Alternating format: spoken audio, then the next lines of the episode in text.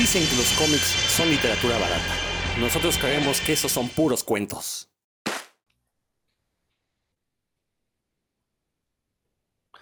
Sean bienvenidos a una emisión más de Puros Cuentos, este programa dedicado a los cómics y toda la cultura que los rodea. Yo soy Rodrigo Vidal Tamayo, como siempre muy contento de estar de nueva cuenta una semana más con ustedes. Ya, ya agarramos vuelo, ya, este, ya no ha habido fallas, no ha habido faltas. Entonces, bueno, aquí seguimos semanalmente con su dosis de cultura ñoña. Y el día de hoy tenemos un programa, pues no especial, porque realmente pues, todos nuestros programas son especiales, de hecho, todos solo son, pero vamos a cambiar un poquito el formato eh, ahorita platicamos un poquito de eso. Primero que se presenten aquí los compañeros de siempre. Dan, ¿cómo estás? Muy bien, Rodrigo. Buenas tardes, noches, días a Héctor y a todos los que nos estén escuchando en, este momento. Y pues aquí extrañando al Robert, que, no sigue sin presentarse, pero pues ni modo, la lucha será por porque quede un buen puros cuentos para que el Robert envidie y le den ganas de regresar. Sí, por supuesto, recordar que pues, Roberto está persiguiendo la chuleta, no, no tenemos nada que recriminarle, lo extrañamos aquí, le mandamos saludos, por supuesto. Y también está ahí Héctor McCoy, ¿cómo estás, Héctor? Hola, ¿qué tal, Rodro? Dan, amigos que nos escuchan, ya estamos como cada semana al, al 100 para darles como siempre el mejor programa que podemos, que tenemos en nuestras manos. Y bueno, originalmente Puros Cuentos surgió como un espacio para discutir cuestiones, pues un poquito más, yo no sé si decirle teóricas del cómic, pero sí analizar un poquito lo que ha sido la, la, evolución del formato desde que se originó hace ya más de 100 años hasta estas fechas. Lo hemos dejado, pues también en parte porque recordemos que este programa que están escuchando pertenece a una segunda época de puros cuentos. Ya hubo una primera donde sí le dedicábamos mucho tiempo a discutir estas cosas y esta segunda pues, se nos hizo más fácil como hacer recomendaciones, sobre todo para estos tiempos de, en los que deberíamos estar encerrados o seguir encerrados y pues para que los que nos escuchan eh, encontraran recomendaciones de qué, leer en, este, estos tiempos asiagos. Eh, pero bueno, el día de hoy vamos a retomar esta cuestión del análisis, del debate, de la discusión eh, yo le, planteé la pregunta aquí a mis compañeros al terminar el programa de la semana pasada, de, grabarlo. Preguntaba yo si la narrativa comiquera ha sufrido cambios. Eh, obviamente los ha sufrido desde hace más de 100 años. No nos vamos a ir tan lejos. Creo que vamos a comparar dos periodos perfectamente bien marcados, que es el final del siglo XX. Estoy hablando de años 80, 90, compararlos con estas dos décadas que llevamos del siglo XX, si ha existido algún cambio en la narrativa, en la forma de eh, transmitir los mensajes a través de un cómic. Yo estoy seguro que sí, yo estoy seguro que sí lo, ha sufrido. Si mis compañeros creen lo mismo o creen que estoy diciendo una barra, basada, pues ahorita tendrán toda la oportunidad para, para contradecirme, obviamente en un ambiente respetuoso. Ya después en persona sí nos arreglaremos a cates como como lo hacen los hombres tóxicos. Pero bueno, mientras tanto aquí en este programa, pues vamos a aparentar que somos caballeros, como diría Cantinflas, nos vamos a comportar como caballeros y no como lo que somos. Pero bueno, vamos a partir de esta pregunta, muchachos. ¿Creen ustedes que la narrativa comiquera ha sufrido cambios en los finales del siglo XX y estos inicios del siglo XXI? ¿Quién quiere comenzar? Le a alcance la mano, le doy aquí chance. Levante la mano. Ustedes no los ven, obviamente, los que nos escuchan, pero yo los veo a ellos. Ya alzo la mano, Dan. A ver, Dan, éntrale tú. Pues sí, ya estoy convencido de que sí ha habido varios cambios. Yo creo que hay que ir como por punto por punto. El primero, así que tal como lo preguntas, que es la narrativa, que es la, pues las formas en las que se cuentan las historias en, narrativa gráfica, en cómic, en historieta, como le quieran llamar. Sí, a pesar de que pareciera que el formato es muy limitante, porque pues son nada más este, dibujos sobre papel ahí con, bueno, ya ni sobre papel, ¿no? Ya sobre, sobre pantallas, este, con, una que otra palabra, pues yo sí he notado que hay, los autores experimentan bastante, eh, inclusive dentro de las empresas eh, principales, las eh, multinacionales conocidas este, como mainstream o demás, inclusive en esas empresas se se experimenta con, el, con, el, con las formas de narrar, con la forma de distribuir los, los dibujos en la página, por ejemplo. Em, hace poco mencionabas tú el, el, episodio de el número de Hawkeye, en donde el perro es el, protagonista, el Pizza Dog. Ese es un muy buen ejemplo de cómo inclusive en Marvel bueno, es que ahorita que hablemos de, cómo ha avanzado. Por ejemplo, Marvel es un buen ejemplo ahorita que lo estamos mencionando, porque Marvel en los 80, 90, pues era una, una compañía como muy tradicional en, su, en este sentido. Los autores, si tú tomas un cómic de, de, esa época, de sus personajes principales, pues es muy... Eh, pues pareciera, ya se siente como muy viejito, ¿no? Como está la, las formas de narrar con muchas palabras, este, las viñetas casi siempre eran como muy, muy cuadradas, aunque había autores muy dinámicos, la gran mayoría eran, eran las viñetas muy cuadradas, y actualmente ya, ya no, ese ejemplo del, del, episodio de Pizza Dog, pues queda muy clara como ahora hay mucha más libertad para los artistas.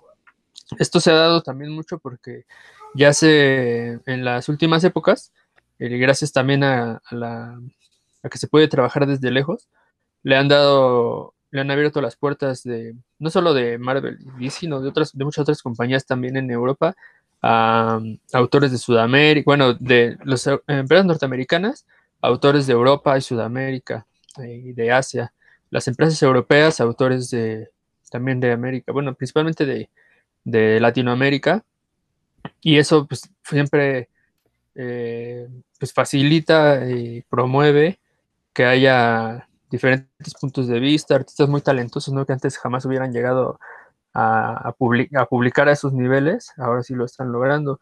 Entonces, y bueno, que también los, los grandes estetas, digamos, los que de veras hacen muchos como cambios, como ya vamos aquí de Daniel Close o de mm, Chris Ware, me viene ahorita a la, a la mente, pues ya sus trabajos son más fáciles de conocer, ¿no? O sea, yo creo que el trabajo de, de Chris Ware hubiera sido muy difícil que llegara, ya no digamos a Sudamérica, no a México en, los 90 o en los 80, si es que se hubiera publicado a, los niveles en los que publica Chris Ware, ¿no? Entonces, por ejemplo, esos, esos artistas que son muy, cuyas ideas sí son muy revolucionarias, por decirlo así, ahora es más, son de más fácil acceso, entonces todo eso ha facilitado a que sí se, se haya, haya experimentos en la narrativa que a veces pues, facilitan la vida al lector y a veces no, ¿no? Porque pues, así son los experimentos estéticos a veces el, lector pues, tiene que tener ya su, buen callo para, para, poder entrarles ahí con facilidad y a, veces al revés, ¿no? Entonces, igual ahorita soltamos nombres y demás, pero por ejemplo, si, obviamente ustedes conocen del trabajo de Francesco Francavilla, ¿no? Este tipo que ha trabajado en Archie, en, en Dark Horse, y su, que es buenísimo, y que quién sabe si antes habría llegado a, a Norteamérica, y que tiene, él sí tiene, experimenta mucho con la cinemática, él le llama a la cinemática él mismo, ¿no? De, su, de sus páginas y la disposición y, demás. Entonces, bueno, son así como ejemplos nada más. Pero sí, sin duda que, que, sí ha cambiado desde mi punto de vista para bien. Sí, mencionas un personaje muy importante, Dan, es Chris Ware. Creo que Chris Ware sí fue una de las personas que se preocupó por cambiar esta forma de contar una historia, de cambiar, de modificar la narrativa.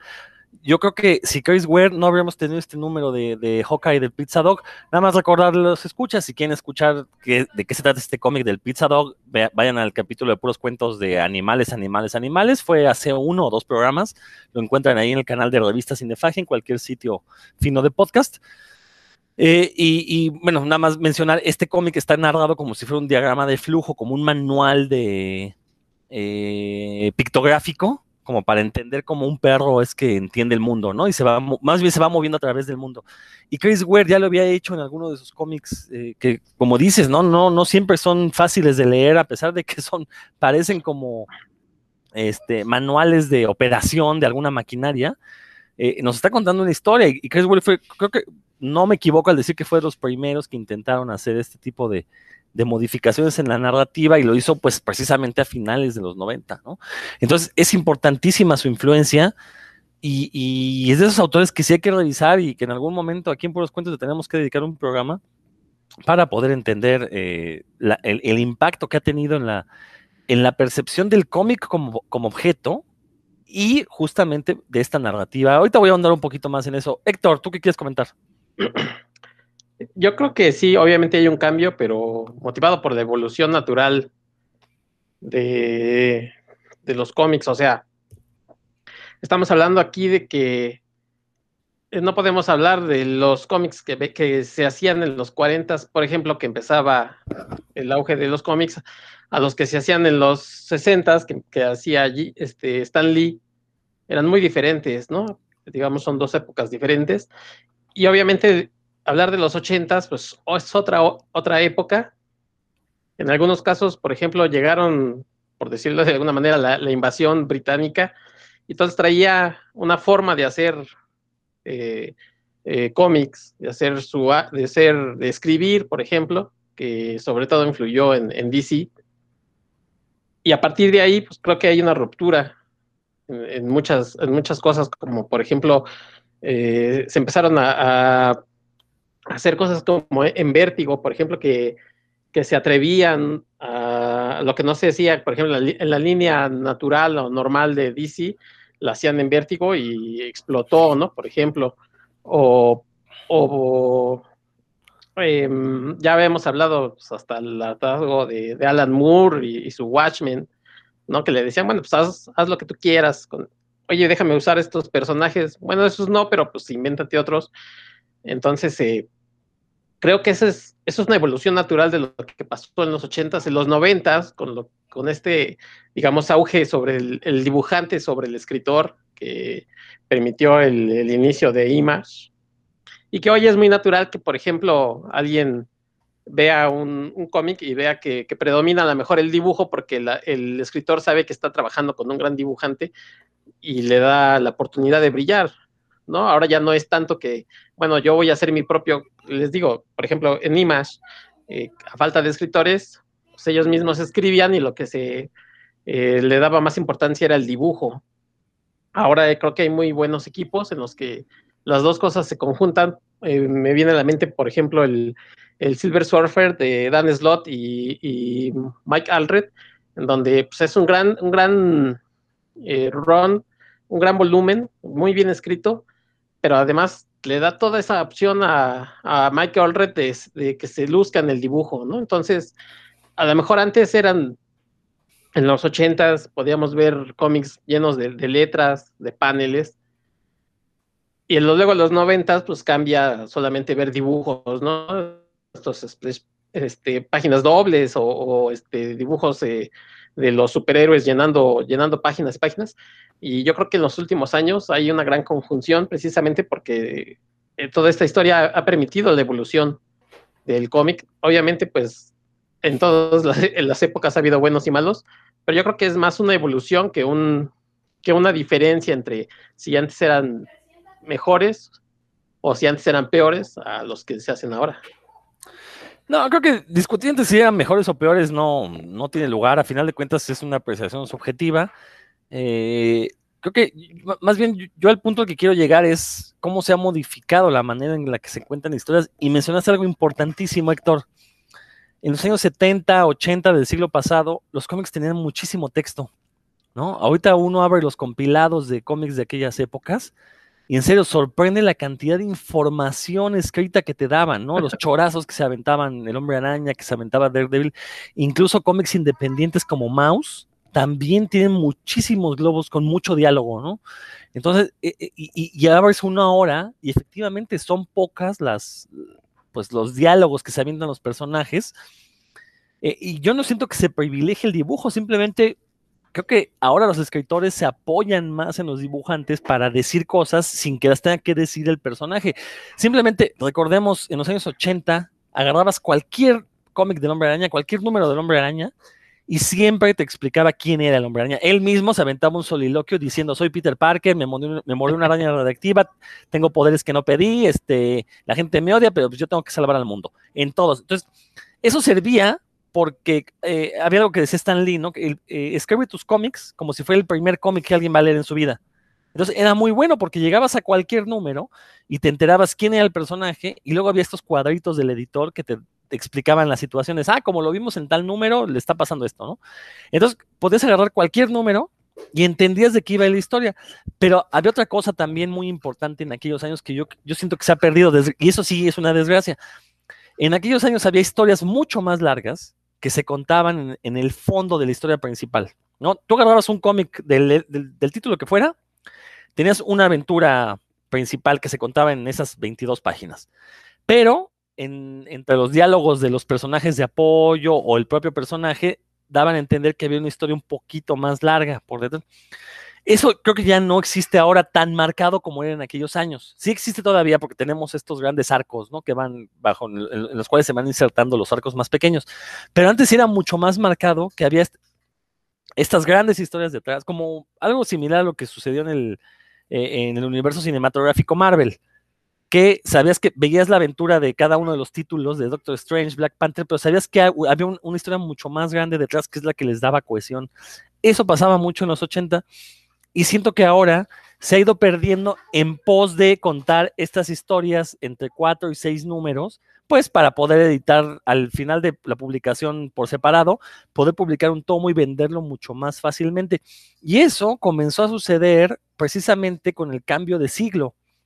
Recordemos que eh, Marvel se metió en muchas eh, complicaciones económicas precisamente por publicar historias que necesitabas haberte leído 40 o 50 números previos para entender un solo número.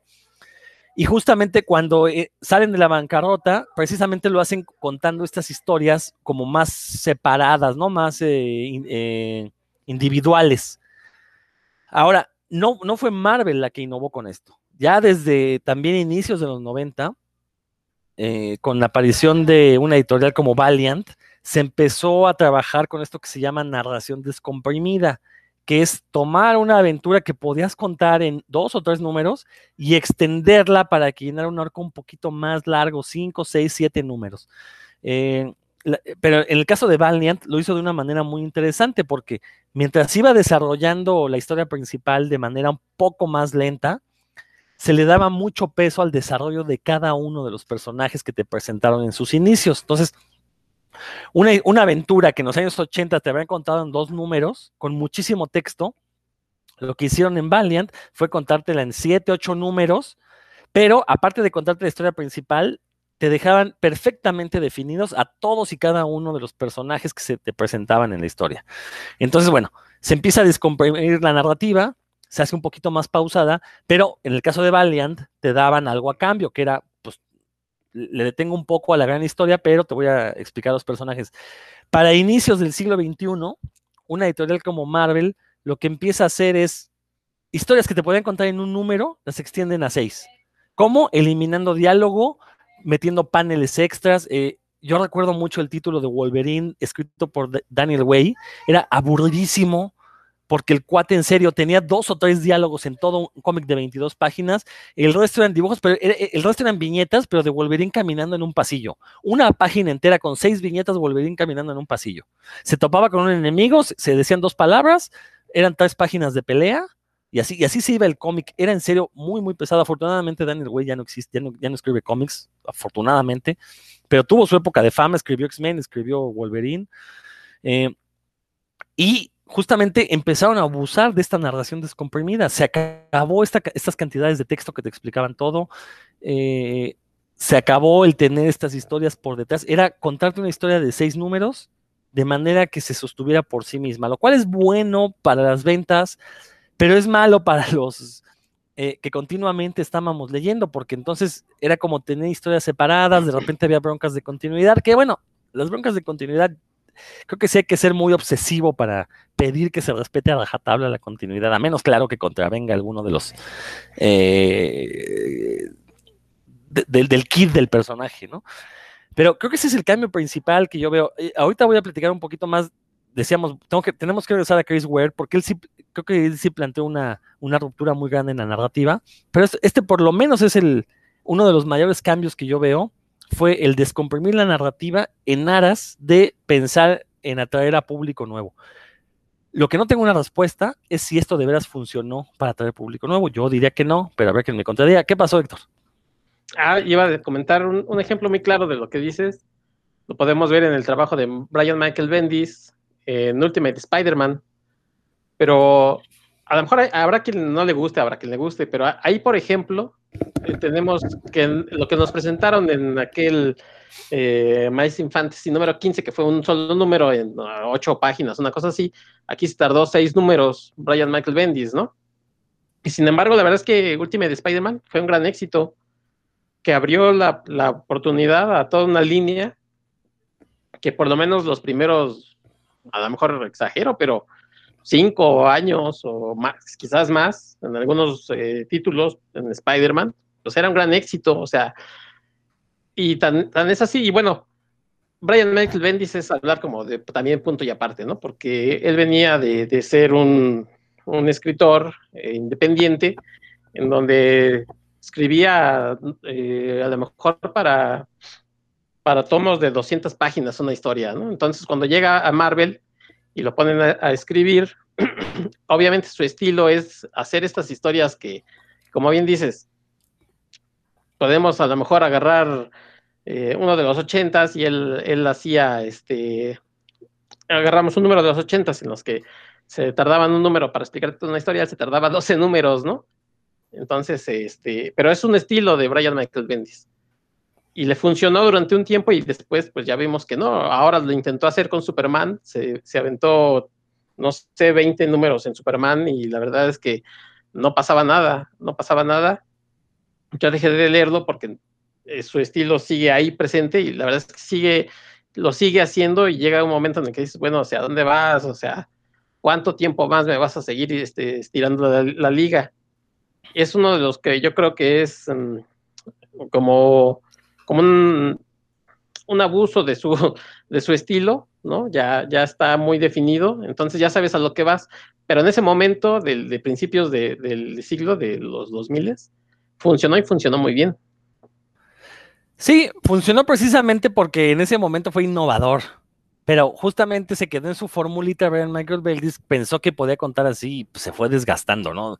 Yo siento Exacto. que Brian Michael Bendis estuvo 10 años de más en Marvel. O sea, debió de haberse ido después de los títulos Ultimate y ya, o sea, lo de Avengers ya fue, bueno, no inició tan mal, pero ya estuvo tiempo de sobra en, en, Avengers, ¿no? Y precisamente es un ejemplo paradigmático de esto que decimos de la narración descomprimida. Dan, ¿ibas a comentar algo? Sí, con base en, en, lo que están mencionando, me parece que algo que influyó bastante en la forma en la que se modificó el, la cantidad de texto y, e inclusive el estilo de dibujo de los cómics norteamericanos más recientes y, creo que de los mexicanos también, es eh, la influencia del manga. Yo creo que antes no, en los 90 empezó a, llegar mucho manga a, a, las tiendas de cómics, ni siquiera las que yo eh, frecuentaba, que antes no, pues salía muy caro, de plano ni llegaba, ¿no? Y, y, Dark Horse empezó a publicar manga, incluso, y ya ven que aquí en México también Beat, ¿no? Empezaron a publicar este cómic japonés, y, y, yo así me, digo, en el momento pues no me, no me di cuenta tal cual, ¿no? Pero creo que analizándolo, sí influye bastante ese estilo, que ustedes saben que en el manga hay mucho menos texto y bastante más acción, ¿no? Y de ahí, de hecho, el, el estilo siempre ha sido en, en el cómic japonés bastante más eh, como, dinámico, por llamarlo así, pero cuando hay un, combate, pues sí, este, se, es más, pues de alguna forma uno, uno lo experimenta más, eh, con mucha más energía, más movimiento y demás. Y eso, ese, ese estilo pues se eh, influyó en los autores, que, principalmente en los dibujantes, pero también en los escritores, pues al ver que una, no es lo mismo un, si ustedes ven un combate como de los hombres X así de los 80, 90 y lo comparan con uno de Dragon Quest, Dragon Ball, o uno de Alita, que a mí me gusta mucho de Alita Battle Angel, pues sí, hay enorme diferencia, ¿no? En, en el, en, la en la misma secuencia de combates, el número de, de acciones que hay, o cuando hay persecuciones y demás. Creo que eso este, de alguna forma influyó.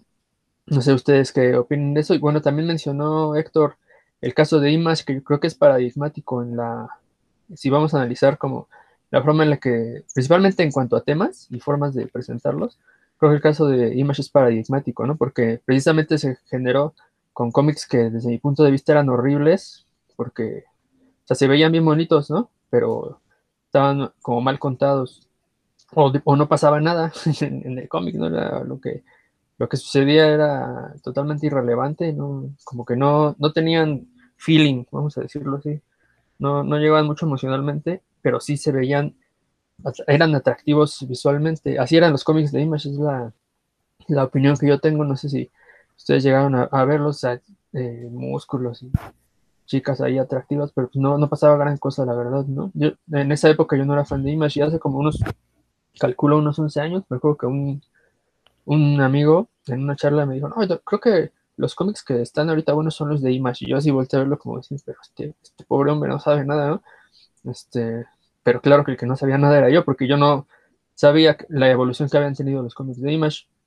Ah, este, después de lo que él, este, se llama Ricardo Hostos, mi amigo, saludos si nos está escuchando, me comentó, pues sí me lancé a ver algunos títulos y me di cuenta que, tenía razón, o sea que los cómics de, de, esta compañía se estaban preocupando por contar historias eh, diferentes, por darle salida a un montón de, de autores con talento de sobra que andaban por ahí y que aparte los autores, pues, por lo mismo del modelo de Image, pues eran los, los propietarios de su, de su obra, ¿no? Entonces, eh, ahí mismo yo, ah, de hecho ahorita si me dieran a elegir solo una compañía de cómics para leer eh, de aquí a el resto de mis días, pues elegiría Image, porque es donde he encontrado las historias que más me han gustado de los últimos 10 años, ¿no? Está, bueno, ya hemos hablado aquí de varias de ellas. Y creo que ese, por eso me, a mí me parece que es como el cambio, la evolución que ha habido en Images paradigmáticas, porque empezó en los 90 con cómics eh, muy, que eran atractivos visualmente, pero como vacíos en cuanto a historia, y, fue moviéndose gradualmente eh, con base en la libertad eh, hacia los creadores, ese es como su, yo, desde mi punto de vista, ese es el, la razón por la que se ha dado el, cambio en Image. Con base en eso se ha, evolucionado y las historias que ustedes pueden encontrar en Image, pues primero hay de todo, ¿no? Hay, hay de, muchos, muchos eh, tipos de historias, de géneros diferentes. Después, eh, la calidad, pues obviamente cada autor eh, intenta que su obra sobresalga y por lo tanto, pues como ellos son los dueños de la, del material, eh, los responsables tratan de, pues, de presentarlo mejor, muchas veces lo logran y también hay, yo veo hay mucha eh, experimentación formal en algunos de esos, de esos autores, ¿no? Obviamente a veces, como ya lo mencioné antes, se logra, a veces no, pero sí precisamente por eso, por, porque en Image actualmente se encuentran algunos de los autores que en los 90 o en los 80 hubieran tenido que haber publicado por su cuenta, ¿no? O sea, que tenían que haber lo sacado en fanzines o ver cómo le hacían y, ya no está. Ya afortunadamente Image ha sido como una compañía que le da salida a eso dentro del cómic norteamericano. Y bueno, ahorita eh, me acordé mucho de ese caso, pues por lo que mencionaba Héctor. ¿Ustedes cómo ven? Fíjate que lo que mencionas del manga es muy cierto y no, no lo había tomado en cuenta, pero sí, tienes razón. A inicios de los 90 se empieza a sentir esta influencia del manga, que digo, en los 80 ya había habido mucha, Scott McCloud con su comic Sot, ya había tenido muchísima influencia del manga, pero en los 90 como que hay una explosión, se pone de moda y tienes razón, la narrativa intenta copiar esta, eh, digo, la cosa es que leer un manga es algo muy vertiginoso, pero es muy chistoso porque sí, la historia se cuenta rápido, pero el dibujo sí tiende a ser un poquito más descomprimido, ¿no? De repente dibujan la lluvia cayendo, las hojas volando pero pierden una o dos viñetas en eso y el resto es acción pura. Y, esa es la característica del manga, que está hecho para ser leído de manera muy rápida. Como que lo, que hizo el cómic gringo al adaptarlo, y ahorita nos vamos a meter con el europeo también, lo que hizo el cómic gringo al recibir esta influencia del manga fue tanto descomprimir la parte gráfica como la parte escrita. Entonces empezaron a meter estas viñetas como evocativas, pero también, te digo, la historia como que no era tan lenta, ¿no? Y bueno, lo de Image, también hay que entender que también la primera generación de cómics de Image también tenía mucha influencia, no tanto del manga, sino del anime. Querían hacer estas historias de acción trepidante, que como bien dijiste, Dan, por ejemplo, el caso de John Blood 1 de, Rob Liefeld es, es muy triste porque no, no, o sea, el número uno no pasa nada absolutamente. De repente salen los personajes, empiezan a agarrar a catorrazos y termina la historia. Y dices, bueno, ¿quiénes son los personajes? qué pasó aquí, quiénes son los buenos, quiénes son los malos.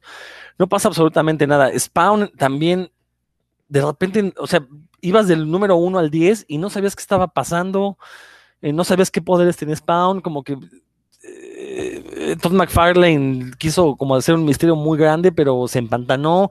De repente por ahí metía el número este experimental, bueno, no experimental, pero el número este de crítica a la industria con, con este, el, autor de Cerebros, con Dave Sim, el número 9, 8 o 9, uno, o 10, uno de esos números, eh, que también de repente no, no tenía que ver con la historia principal. Entonces, bueno, este, sí, la primera temporada de Image como que no supieron entender la influencia de lo que estaban recibiendo, lo quisieron hacer muy cinemático y no, pues no le salió.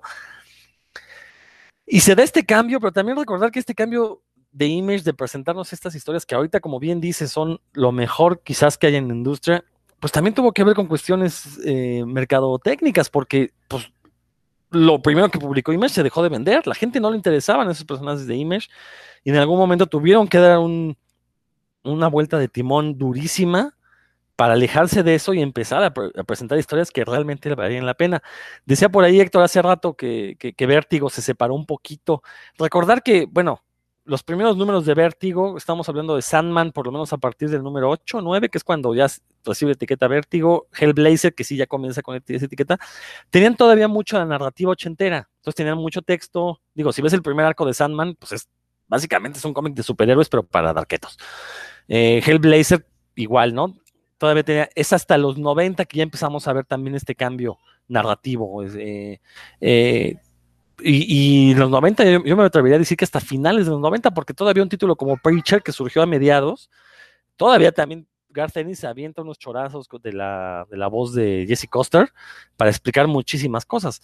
Entonces, creo que más bien ahí el cambio que vimos eh, tanto en Vértigo como en la Image actual es presentarnos historias que no tendrían cabida en un universo superheroico, pensando que los superhéroes pues, seguían siendo dirigidos para niños o para un público más eh, familiar, ¿no? Por así llamarle.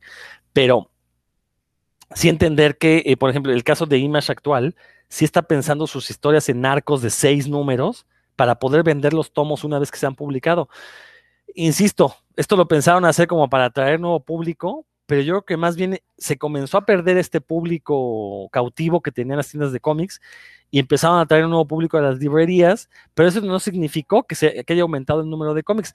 Lo que, lo que es una ironía, porque los últimos cinco años al menos han aumentado las, ventas de cómics individuales, y así como de, de, recopilados, pero bueno, creo que el recopilado, es el hecho de que contaran estas historias de seis números, sí hizo que gran parte del público decidiera, ya no voy a comprar la serie mensual y me voy a esperar a que salga el, recopilado para entonces tener la historia completa, precisamente porque leer los seis números, esperar un mes para, eh, eh, para que llegue el siguiente número, que no va a avanzar mucho la historia, no, hombre, mejor dame la historia completa. Y eso pasó también con Brian Michael Bendis y el hombre araña. Héctor. A ver, este, este, me voy a, a regresar un poquito con lo que decía Dan del manga.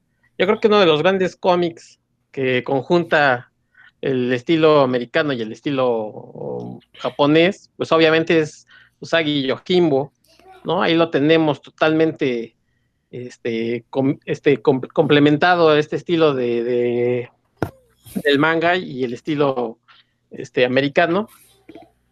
Hay que acordarnos también que en el 90, a los 90, uno de los dibujantes que, como que trajo con todo el estilo manga, más que la manera de contarlo, sino la manera de dibujar, pues yo Madureira, ¿no? Era, fue así como que el boom, todo el mundo quería dibujar, le decían el amerimanga, todo el mundo quería tener ese estilo mangoso, no solamente en los, en los cómics gringos, sino aquí se encontraban, pero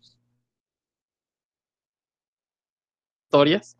Eh, respecto a lo de Image, yo me acuerdo que, que yo, no, yo no leí Image en, su, en sus inicios, lo leí, vaya, en los primeros números esos de los 90, de los 92, 93, de Image, de hecho nunca los he leído. Qué bueno, no lo hagas. Yo me acuerdo que uno yo me acuerdo que, que cuando empezó ya lo de las descargas, ¿no? Perdón, que yo sé que mucha gente ahorita no lo puede creer de mí, pero pues sí descargaba ya algunas cosas lo primero que dije, bueno, quiero conseguir, quiero leer, porque siempre me llamó mucho la atención fue esto de Gin 13.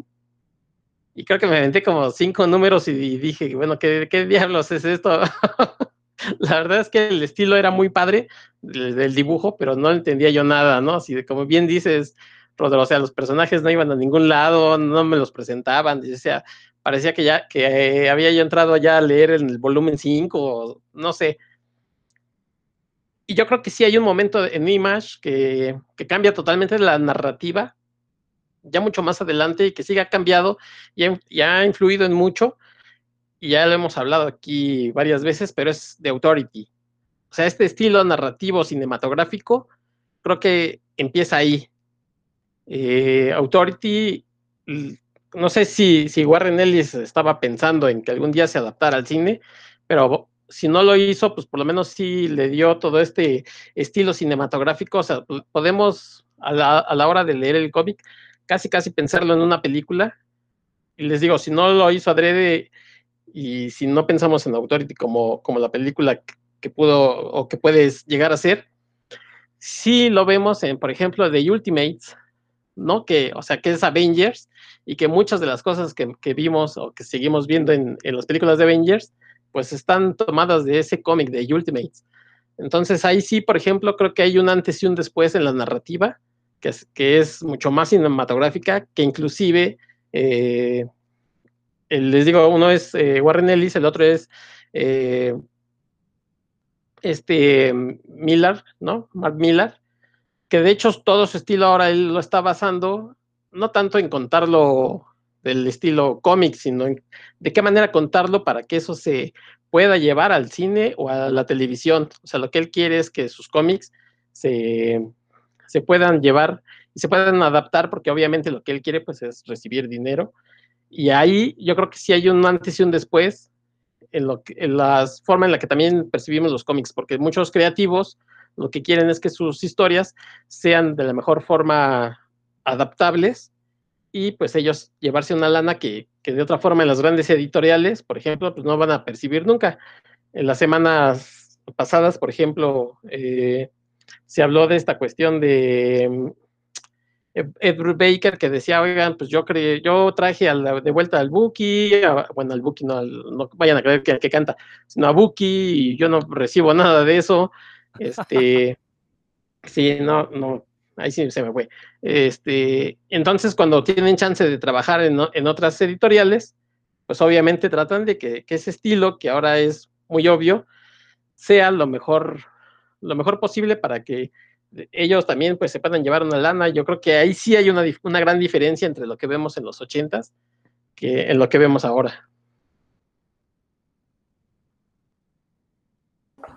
Aquí, mi pregunta, Héctor, tú ya mencionaste que Ajá. Algo que yo estoy de acuerdo contigo, pero ¿a qué le, a qué le atribuir, atribuirías ese, ese cambio? ¿A los artistas per se o a los editores o a las editoriales? Ahorita, bueno, hablando de, de los temas que mencionaste de Marvel, ¿Crees que cambió el enfoque de, de Marvel o, o, que le dieron chance, por decir algo así, a, al autor de expresarse tal como él quería? Pero ¿en cuál caso, Dan? O sea, porque... Los por ejemplo, de Michael Bendis que mencionaste y el de The Authority. Ajá. Bueno, The Authority no es de Marvel, pero ¿cómo lo ves? ¿Crees que a quién le das más mérito ahí? No, yo creo que eso también tiene que ver con un, con un cambio, por ejemplo, en, en, la, en, el... Cuando llegó Joe Quesada, pues traía otro estilo también ya de... que recordemos que él fue el editor, ¿no? En finales de los noventas. Entonces, yo creo que te traía otra... Otro, como bien decías ya tú, otro feeling, otra forma de querer hacer y presentar las historias. Y Joe Quesada les dio como más, eh, que además Joe Quesada pues era obviamente un editor independiente, lo traen a Marvel y ese mismo estilo lo quiere eh, tener su, su, sello, ¿no? Que, que, sea lo que se mueva. Ya también fue un, momento en el que la, la, industria cambió porque tenían tenían editores ya con muchos, muchos, muchos años pues obviamente al traer sangre nueva, pues le, le metió muchas ideas y, y, entre ellas, pues obviamente era así como, bueno, pues tú haz lo que quieras, ¿no? Este, yo creo que, es, que eso fue, un, no tanto haz lo que quieras, sino es tu estilo, te lo vamos a dejar que, que te explayes. Vamos a ver, en el caso de, de Brian Michael Bendis, bueno, pues si ese es tu estilo, tú manéjalo. En el caso de Mark Millar, vas, o sea, sí, sí, si vas a hacer de Ultimate estilo este, Authority, pues mucho mejor, porque obviamente es uno de los muchos casos en los que había que copiar lo que estaba vendiendo. Y yo creo que, que se, ahí se, se conjuga el, se combina el tener un buen editor con alguien que, que tenía buenas ideas.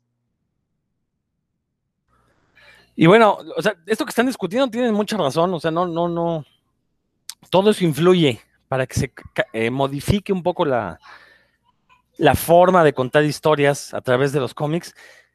Y también hay que, creo que ya llega el momento de mencionar qué estaba pasando en Europa en esos años, a finales del siglo XX. Eh, recordar que el cómic europeo de los años 70, 80, sobre todo el que nos llegó, el que conocimos, porque hay que recordar que en esos años era muy complicado acceder a material europeo. Desgraciadamente México siempre ha estado a la sombra de, de la cultura estadounidense, pero nos llegaba o era cómic erótico o era este cómic de fantasciencia con este historias este, que pretendían copiar Star Wars o historias de las cuales se fusiló Star Wars, este George Lucas a Star Wars. Eh, e, eran como las dos vertientes. Bueno, por ahí un poco de terror. Eh, el cómic europeo siempre se lo, conocimos como este dibujo muy elaborado, un cómic estéticamente muy bello, con historias que pues siempre estaban subidas de tono, ya sea hacia la parte sexual o cosas así, pero insisto, ese es el que, porque ese es el que nos llegaba en los años 80, 90, pero lo que estaba sucediendo a finales de los 90 en Europa es que ya, ya estaba surgiendo este cómic que era un poco más personal, el cómic autobiográfico, el cómic que ya se metía con cuestiones eh, de problemas, por ejemplo, problemas mentales. Creo que el ejemplo ahí importante es la ascensión del gran mal de David B., este historietista francés, que nos relata cómo su hermano sufre de epilepsia y cómo esto afectó, trastornó, de hecho no, no, ni siquiera afectó, trastornó a toda la familia. Eh, un cómic cuyo estilo se volvería también muy influyente en el cómic francés. Por ahí hay quien dice que Marjan Satrapi se fusiló el estilo para Persepolis. Y sí, si uno ve las dos obras, visualmente son muy similares. Ya a, a, nivel de historia son cosas muy diferentes, pero visualmente se parecen muchísimo. Pero creo que es con este tipo de obras que el cómic europeo se empieza a convertir como en algo más sofisticado, para un público adulto totalmente. Es cuando la, eh, este género de novela gráfica ya adquiere esta connotación que, por ejemplo, para personas como yo nos parece incluso peyorativa, porque esto de separar entre cómic y novela gráfica, pues únicamente se hace que se perpetúe la idea de que los cómics, los superhéroes son exclusivamente para niños cuando no es así. Entonces, bueno, obviamente empiezan a surgir estas obras y empiezan a influir también en, en los autores estadounidenses y entonces sí empezamos nosotros los mexicanos a recibir este otro tipo de cómics, pero se nota que es, ya la narrativa eh, es muy, muy diferente, ya se privilegia el dibujo desde un punto de vista, no quiero llamarle experimental, pero se, sí se empieza a experimentar con otras técnicas plásticas, ya no es el simple dibujo con un lápiz, que insisto, el cómic europeo que conocimos en los 80, 70 era preciosista. Acá ya tenían influencias artísticas por todos lados, que no quiero decir que empezara en los 90, o sea, eso existía en el cómic europeo pues desde siempre. Lo que pasa es que lo empezamos a conocer aquí en México a finales de los años 90 y obviamente ya en lo que llevamos de este ciclo eh, se han abierto los mercados, nos ha empezado a llegar más material directamente desde Europa y ya, no pasa por el filtro estadounidense. Sin embargo, los propios estadounidenses también empezaron a modificar sus narrativas como respuesta y como influidos obviamente por estas obras europeas. Creo que también un ejemplo muy bueno es Asterios Polyp de David Mazzucchelli, este dibujante que también hizo cómic de superhéroes, pero que en Asterios Polyp nos entrega un cómic bastante complejo, tanto en la cuestión visual como en la escrita, porque juega mucho con los colores, juega mucho con las tintas, de repente parece que están desfasados, lo que en los 80 era un error en las impresiones del cómic eh, mexicano del hombre araña que veíamos de repente, se veía un hombre araña azul y uno rojo porque se habían desfasado las tintas. Bueno, Masucheri lo usa para, eh, como un elemento narrativo más, para hablarnos de los sentimientos del personaje cuando está de color azul, bueno, el personaje eh, siente y está contando ciertas cosas, cuando está de color rojo, de repente le mete tonos amarillos, juega muchísimo con este entramado de líneas eh, y, y, entrega una obra que la verdad es que es difícil de leer por ser tan personal, es difícil de leer, insisto, porque eh, sí requiere ponerle mucha atención a cada una de las páginas para poder eh, entender qué nos está diciendo a través del dibujo y obviamente la historia que nos cuenta que si uno, nada más lee las palabras, pues es una historia de un eh, hombre de mediana edad cualquiera, pero en realidad va mucho más allá.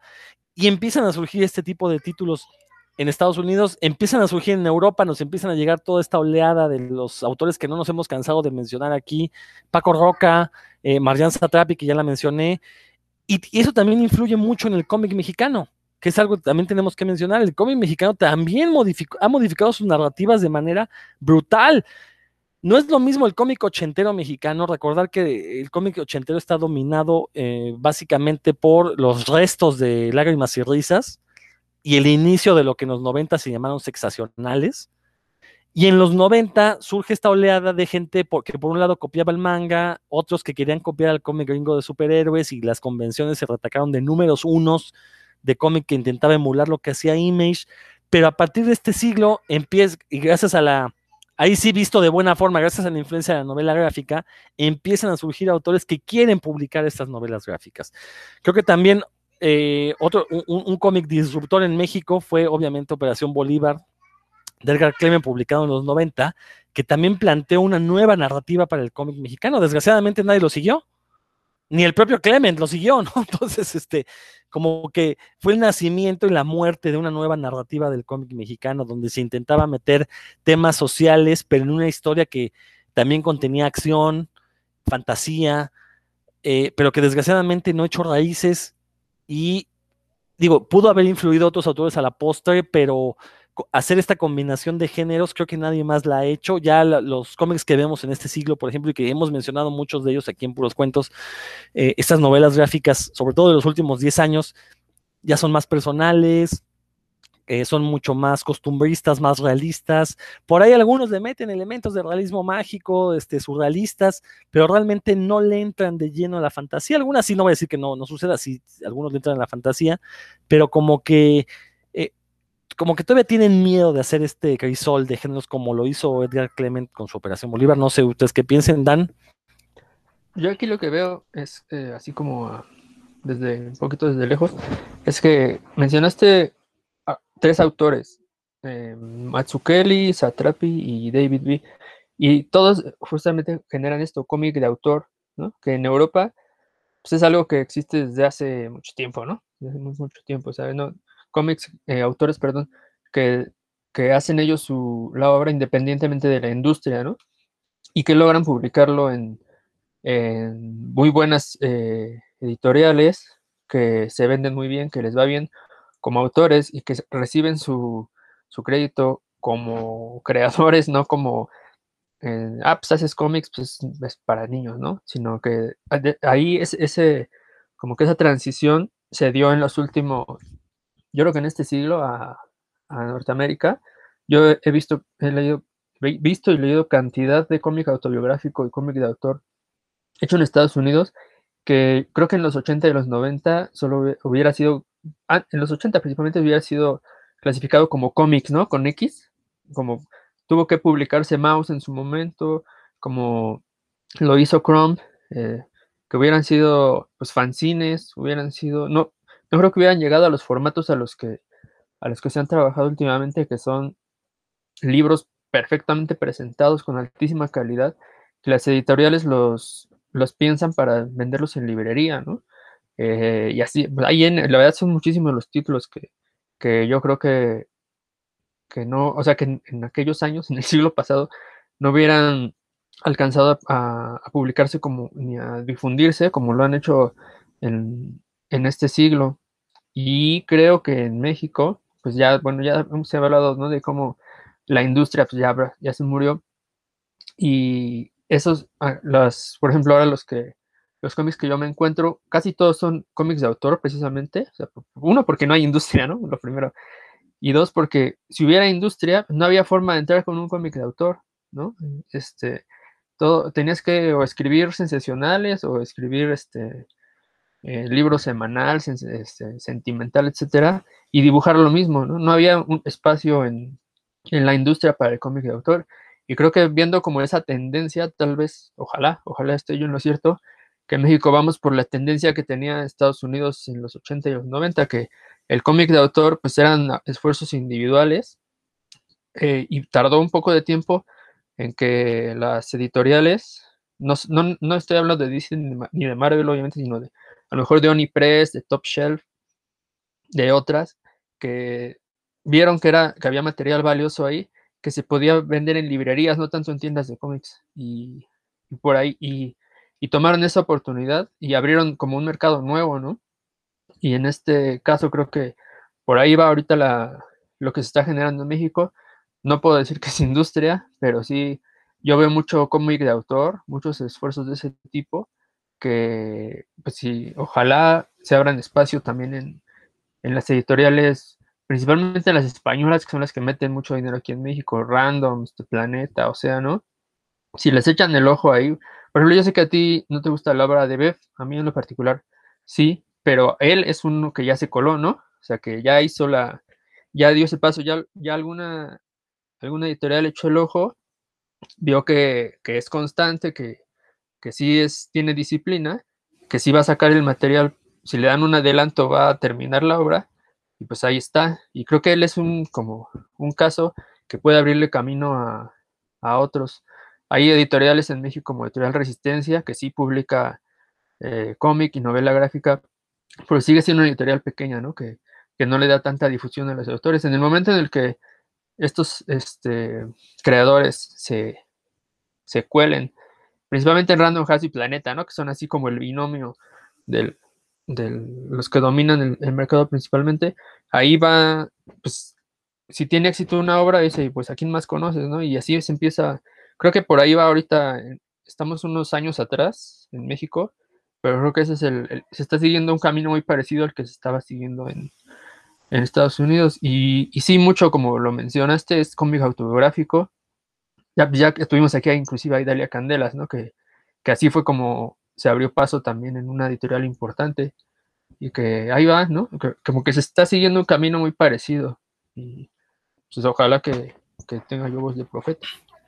Sabias palabras, Dan. Yo, nada más añadiría que si bien es cierto, el cómic de autor está dominando ahorita la producción en México, eh, yo lo veo como un pro y un contra. Un pro por lo que mencionas, porque el autor puede tener eh, dominio absoluto de lo que quiere contar, de cómo lo cuenta. Sin embargo, yo, yo sí soy de los que siente eh, que dicen que hace falta la figura de un editor que le diga, que potencie las fortalezas y elimine las debilidades.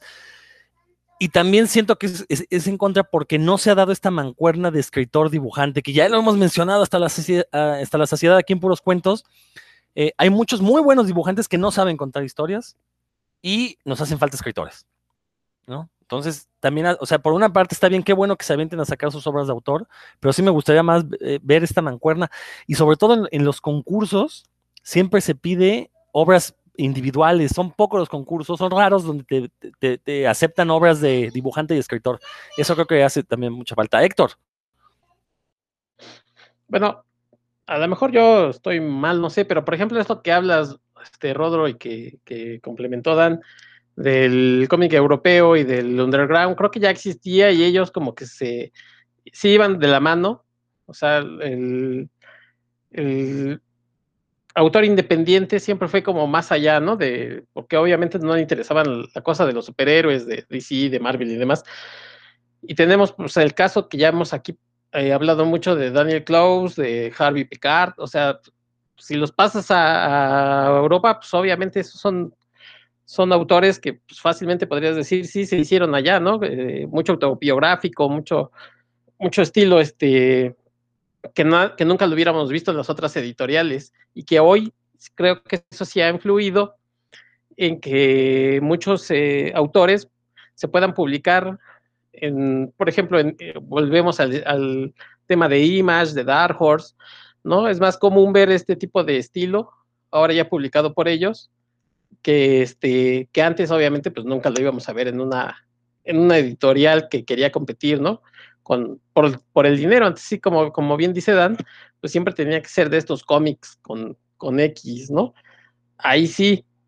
Entonces, este, yo creo que, como bien dices, eh, se volvió mucho a ver el europeo, ¿no? La cuestión de Valerian o, o en ese entonces eh, Jodorowsky, que este, con Moebius, ¿no? Era yo quiero hacer cómics con Moebius pues, para darle renombre a mis historias, que la verdad, pues, hay algunas cosas padres, ya hemos hablado aquí de Jodorowsky, y hay otras que sí, el señor, quién sabe qué se fuma y luego lo plasma en sus libros esos de psicomagia, pero bueno, esa es otra historia.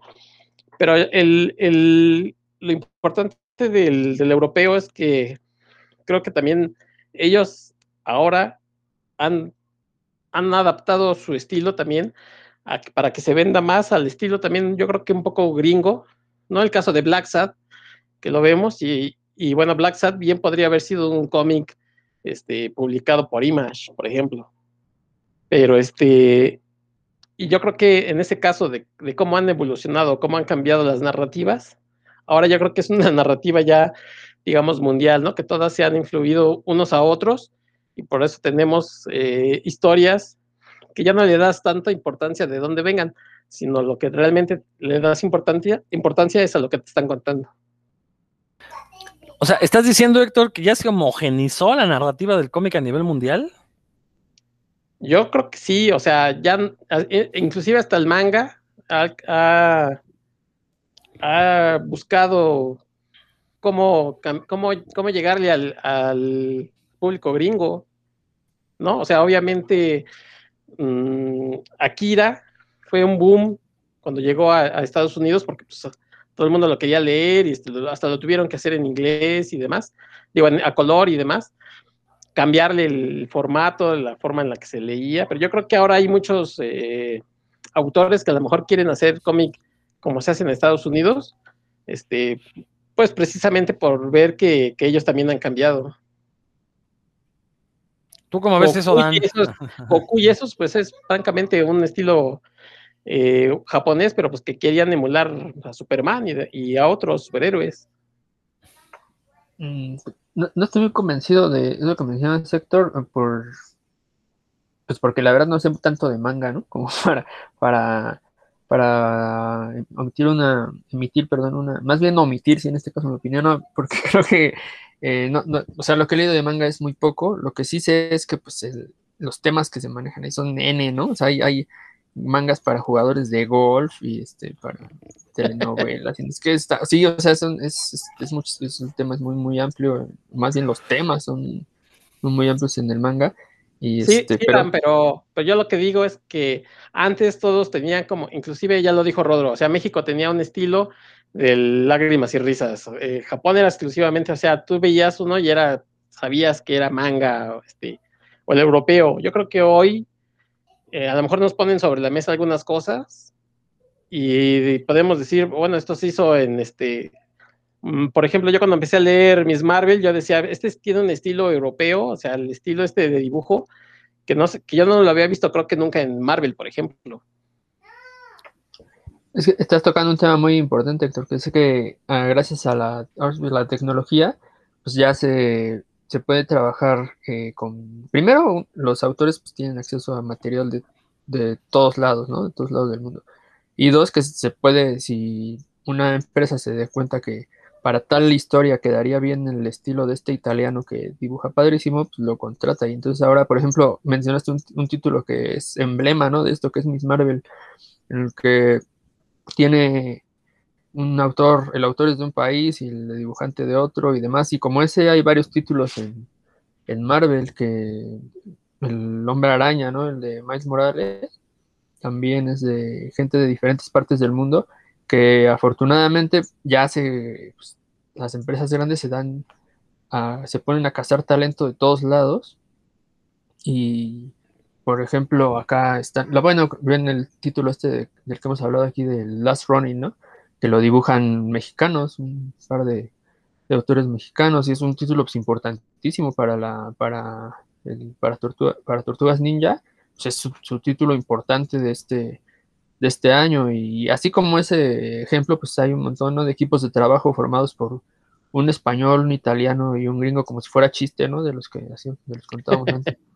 Este, y, o por ejemplo, hay esa historia que está muy buena de Batman que se llama Batman Prince, no sé qué, Prince Charming, que lo hizo por completo un italiano, ¿no? Con una historia chidísima, un, unas pinturas también muy atractivas y que le dieron chance de hacer lo que quisiera con el Joker y la Harley Quinn. y les dio unos tintes que no se habían visto antes y yo he, visto que hay muchísima libertad, bueno, primero variedad, ¿no? Es la palabra que creo que, resume de alguna forma lo que tú estabas diciendo, que es la, hay, hay mucha variedad en la, en los autores, ya no son nada más norteamericanos y hombres quienes trabajan, ¿no? Ya hay muchísimas mujeres también en, el, en la industria, lo cual cambia por, en muchas eh, ocasiones la perspectiva y, y la forma de, de, mostrar arte cuando son los artistas.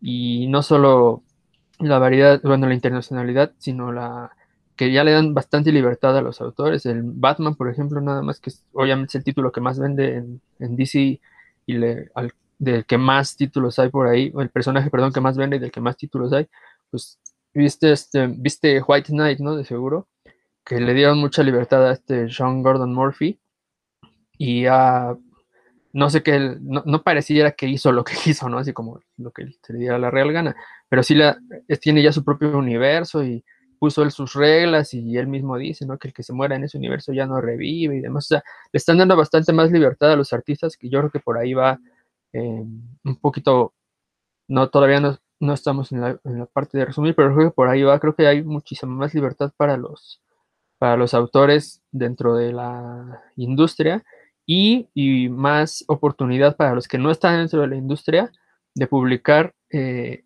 con mucha calidad y de difundir. Por ejemplo, Paco Roja, lo dijeron aquí, o, eh, este, Craig Thompson, ¿no? por ejemplo, nombres sí que han hecho obras muy, muy, muy grandes, que quién sabe si, si han, o, qué quién sabe qué tendrían que haber hecho antes para, para que llegaran a tanto público como han llegado actualmente. O sea, desde mi punto de vista, hay eh, más apertura para ese tipo de autores que no están dentro de la industria. Y creo que ese es un cambio de paradigma bastante importante eh, y afortunado para nosotros. Sí, en la medida en la que las editoriales corporativas vayan perdiendo poder, pues va a haber mayor libertad creativa.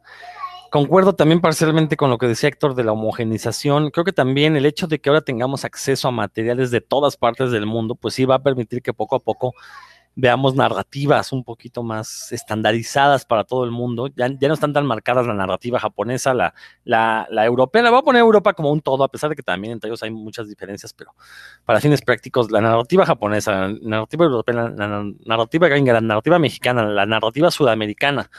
Este, yo creo que sí, ya poco a poco vamos a ver, o sea, va, a ser similar leer un cómic colombiano, que de hecho ya lo es si uno lee este Virus Tropical, o sea, la historia nos remite a, los latinoamericanos a, cuestiones propias de nuestra identidad, pero la manera en la que está contado, pues sí, se parece mucho a Marian Satrapi, se parece mucho a David Mazzucchelli, se parece a, a quien ustedes me digan, ¿por qué? Porque afortunadamente ahorita ya podemos acceder a cultura de todo el mundo de manera irrestricta, ¿no? Afortunadamente, eso, me parece que es uno de los grandes logros del siglo XXI. Pero bueno, este, a final de cuentas, bueno, siempre va a haber las, las mismas diferencias propias de cada idiosincrasia, eh, y, veamos, bienvenidas sean, ¿no? Creo que aquí ustedes ya dieron ejemplos muy buenos de, lo que hemos estado viendo y creo que sí podemos concluir que, eh, pues sí, efectivamente, e, es, natural que las narrativas cambien.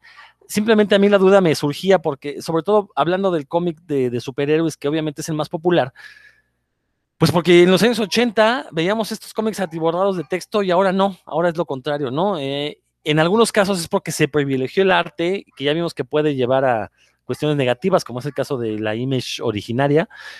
En otros casos puede ser algo muy bueno. Yo, yo siento que cuando hay una combinación perfectamente equilibrada, como diría el Thanos del universo cinematográfico Marvel, eh, cuando está todo perfectamente equilibrado, pues tenemos estas grandes obras maestras que todos celebramos. ¿Por qué? Porque nos están contando una historia que funciona, bueno, nos están narrando una historia a través de varios niveles narrativos. Y eso me parece que es lo que, algo que solo el cómic puede hacer. ¿no? Contarte una historia con la imagen, contarte una historia con las palabras, contarte una historia con los subtextos que maneja. Habrá quien diga, no, pues el cine también lo hace. Sí, pero ya lo hemos dicho aquí, el tiempo para leer un cómic, la forma de leer un cómic es muy distinto a la forma en la que accedes a una película. Tienes derecho, con un cómic puedes regresar en el tiempo, ¿no? O sea, puedes regresarte la hoja cuantas veces quieras, quedarte en la misma escena cuanto tiempo quieras. En una película no, una película va avanzando, entonces tienes que tener otro, otro ritmo de, de lectura, por así decirlo, entre comillas. Pues creo que con esto podemos cerrar. Ya llevamos una hora de programa, me parece bastante. Héctor, si gustas despedirte e invitarnos, no se te olvide invitarnos ahí a otro podcast que tienes por ahí. Sí, y nada más este, para agregar, también se nos fue por ahí este, este estilo de narrativa que es el cómic digital, porque también eh, que está empezando, eh, hay un estilo, no solamente, o- o- obviamente hablo de estas que se presentan en una tira cada ocho días y demás, sino de este estilo en el que tú le vas dando clic y te va apareciendo la acción, los textos. Ese es otro estilo de narrativa que no sé si en el futuro vaya a sustituir, a lo mejor hemos hablado aquí muchas veces de que no sabemos si, si los eh, números, este, los singles eh, vayan a desaparecer y vayan a ser todo eh, tomos y demás. Entonces, yo no sé este, si el cómic digital, esta narrativa vaya, que, que actualmente es muy, muy poca la que se ha producido, pueda llegar a sustituir o pueda llegar a presentar grandes obras, pero es muy interesante que cuando uno lee uno ese tipo de, de cómic, que uno le va eh, escuchando ahí, eh, dándole clic, ¿no? En el- con el mousepad, este, se va cambiando el texto, la imagen, te va, te va añadiendo cosas. Entonces ahí tenemos otro estilo de narrativa. Bueno, Sí, totalmente Entonces- cierto, Héctor. Perdón, totalmente cierto. Qué bueno que lo mencionaste. Y hace 10 años decíamos, no, hombre, que, que era un campo fértil el cómic digital. Como que se apagó un poco, eh, en parte también porque, por lo que acabo de decir, leer un cómic en papel es una experiencia muy, muy única. No Sí. se puede replicar, no es lo mismo leer un cómic en, en la computadora que leer, por lo que decía de que te puedes, es fácil regresarte las hojas que clavarte, ¿no? Eh, sin embargo, y, y- y bueno, yo creo que más bien el cómic digital no va a sustituir al papel, lo que lo va a sustituir en algún momento va a ser un cómic multimedia, ¿no? Que, que combine muchísimas cosas, no nada más el leer una hojita en la pantalla, sino que, que tenga interacción, que tenga sonidos, o sea, va a ser algo más similar al cine, pero de alguna manera va a seguir siendo cómic, lo vamos a identificar como cómic, vamos a ver, 50 años nos vemos para, para, para, para platicar eso. Ahora sí, perdón, Sí. Héctor, continúa. igual el domingo para grabar este Rodro. y bueno, amigos de Puros Cuentos, pues antes de despedirme, quiero invitarlos al podcast que estoy produciendo con algunos amigos de invitados. En el caso de Rodro, me está acompañando y estoy haciendo un podcast que se llama De la ciencia a la ficción. Estamos hablando de ciencia ficción y eh, a veces le meto datos de ciencia. En este caso, me- Rodro me está ayudando ahí en, como solo él sabe, en, divulgar cosas científicas muy interesantes. Entonces los invito para que en esta semana que, que empieza de, abril, estén muy atentos porque va a salir un episodio sobre la película de la mosca. Estén muy, muy atentos, muy interesante y muy agradable que nos quedó. En las redes sociales de, de la ciencia la ficción lo podrán encontrar y bueno, también en Puros Cuentos que me hacen favor de, compartirlo. Y bueno, amigos de Puros Cuentos, yo pues, me, despido agradeciéndoles la atención de su, el favor de su atención y como siempre esperando que nos escuchemos en un próximo episodio. Excelente, Héctor Dan. Sí, pues si alguien quedó con, como con la, la inquietud de ver cómo algún autor que maneja el, el cómic en este formato digital de, de una forma ligeramente diferente, les recomiendo en, en una ap- aplicación que se llama Webtoons, que yo la llegué a tener en, mi en un celular que perdí, pero bueno, ahí tenía la app. eh, o sea, en los cómics de... Hay varios títulos, muchos títulos, ¿no? Pero hay uno especial de Raúl Treviño, que es un mexicano que se fue a vivir el sueño mangaka y ahora trabaja como mangaka escribiendo, este, dibujando manga 24 horas por unos céntimos de yen, este, como hacen los verdaderos mangakas. Este, y bueno, en, el, en, el, en su webtoon, como no se lee, el, la transición es de abajo hacia arriba, las páginas de la transición es de abajo hacia arriba, entonces cuando uno va pasando la, la página, es como un pergamino, por decirlo así, ahí él, él está muy consciente de cómo esa transición es diferente que el, cambio de página de, izquierda a derecha, y en esas transiciones hace, genera efectos para el lector. Uno que otro, ¿no? Por ejemplo, recuerdo un, el goteo de una, de un, una gota de sangre, ¿no? Que se, como vas tú subiendo, no es un efecto así que se mueva la gota, sino con, al, al deslizar tú la página, pues vas siguiendo la gota, cómo se mueve. Es, ese, leí algunos títulos ahí, pero el único que en realidad como le sacaba provecho a esa forma de, de, de transición, era Raúl Treviño. Entonces ahí se los... Era el, el, único título que tenían ese entonces en, en Webtoon. No sé si tengan otros así como de vampiros. Está bastante interesante, muy misterioso. Entonces, pues si alguien le, Este, tienes apagado el micrófono, Rodo. Ah, perdón, lo apagué. ¿E- ¿Ese Raúl Treviño es el de las- la crónica de la conquista? ¿Y el de... Yo lo conozco por. ¿Y Nómadas del este, Yermo? Nómadas del Yermo, ajá, exacto. Ah, entonces es el de la conquista también, sí. Que Ah, de hecho sí. él, pues creo que solo Nómadas del Yermo lo publicó en México y su otro cómic lo publicó en España. El, el anterior Crónicas de la Conquista creo que se llama, que son este, esta historia ubicada en un México prehispánico, en la cultura mexica, pero los, los personajes son antropomorfos, son animales antropomorfos. Este, muy padre el dibujo. La historia estaba más o menos, la verdad. Como insisto, le hacía falta un escritor. Es un magnífico dibujante, le hace falta un escritor. Eh, pero bueno, insistir, como bien dices, ¿no? mu- mucha gente mexicana tiene que salirse para poder vivir este el sueño de hacer cómic. Exacto. Bueno, pues solo lo dejo ahí como un dato por si alguien le interesa ver cómo alguien lo está como innovando en ese, en ese sentido, pues ahí puede, ojalá deje un vistazo al futuro. Y pues bueno, nada más, eh, qué bueno que nos escucharon, eh, que nos dedicaron un- unos minutos de su atención. Esperamos que nos compartan también qué opinan ustedes, qué, qué han, qué han visto, cómo se han modificado los contenidos. Nos faltó eh, como entrar así en, en profundidad a los contenidos, pero pues hay tiempo, hay tiempo, ya habrá tiempo en otra ocasión. Eh, ¿Cómo han visto ustedes esas modificaciones en, los cómics que les gustan, en los cómics que leen? Por favor, compártanlo ahí en, nuestros, en nuestras redes y con mucho gusto los leeremos y comentaremos. Y pues bueno, cuídense, un saludote.